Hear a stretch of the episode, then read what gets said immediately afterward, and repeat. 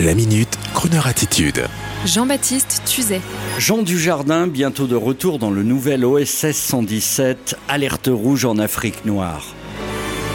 Dans son rôle de super français espion sous le nom de Hubert Bonisseur de la Batte, Jean Dujardin fera son retour dans le célèbre sériol cinématographique OSS 117, inspiré par le merveilleux roman de Gare de Jean Bruce.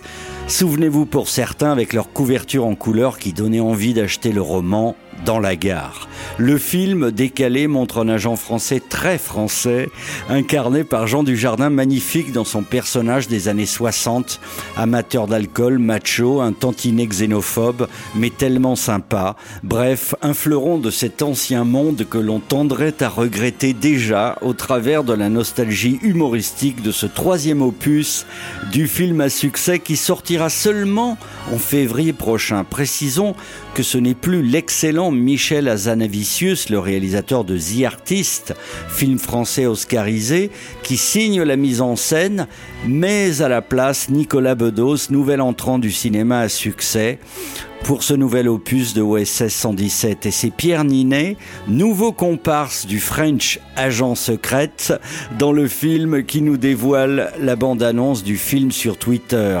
Jean Dujardin splendide y déclare du haut d'un hélicoptère Si vous aimez les animaux, les femmes frisées et les hélicoptères, retrouvez-nous le 3 février 2021. L'affaire s'annonce cocasse et on a déjà envie d'y être aux côtés de notre James Bond de Super Frenchy. Laisse à penser que Nicolas Bedos, nostalgique lui aussi des belles 60s, a respecté la tradition de cette série, dont la crooner attitude au second degré, bien sûr, n'est plus à démontrer. Allez, un petit extrait pour le plaisir. Ah, vous étiez là?